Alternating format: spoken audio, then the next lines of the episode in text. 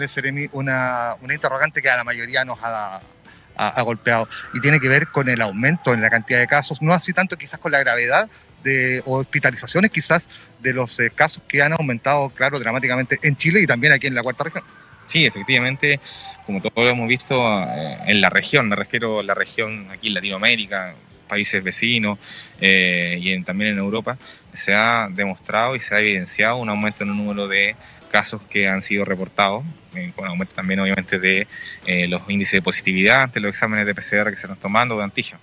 Ahora, eh, esto tiene efectivamente mucho del componente de la aparición de la variante Omicron, que ha tenido también y ha demostrado esta mayor capacidad de contagio entre las personas,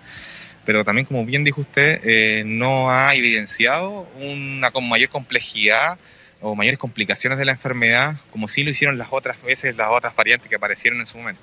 ¿Razones? Eh, bueno, una de las principales es el tema este de la vacunación. Yo creo que mucho de la gente que efectivamente se ha contagiado durante estas últimas semanas eh, ha tenido síntomas muy leves y eso tiene que ver con esta capacidad, esta respuesta inmunológico-moral que tiene uno para poder enfrentar este, este virus eh, ante un eventual contagio. Claramente el proceso vacunatorio ha tenido mucho que ver en, quizás que no, no, lleguen con la gravedad, como bien lo decía usted. Ahora, leíamos en el fin de semana, por ejemplo, que en eh, Alemania se piensa que quizás a mediados de año se haga obligatorio el proceso vacunatorio. Al respecto, ¿cuál es su, su apreciación aquí en Chile? ¿Sería aplicable? Sí, yo le puedo decir que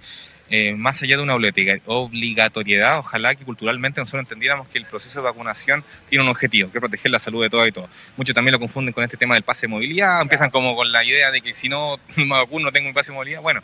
efectivamente hay un tema más que todo que tiene que ver con alguna flexibilidad de las medidas sanitarias de alguien que sí tiene su vacunación porque va a estar mejor preparado para enfrentar la enfermedad, ya sea una enfermedad sintomática, es decir, teniendo síntomas, o bien con unas complicaciones o más graves o severas que se pudieron tener en su momento.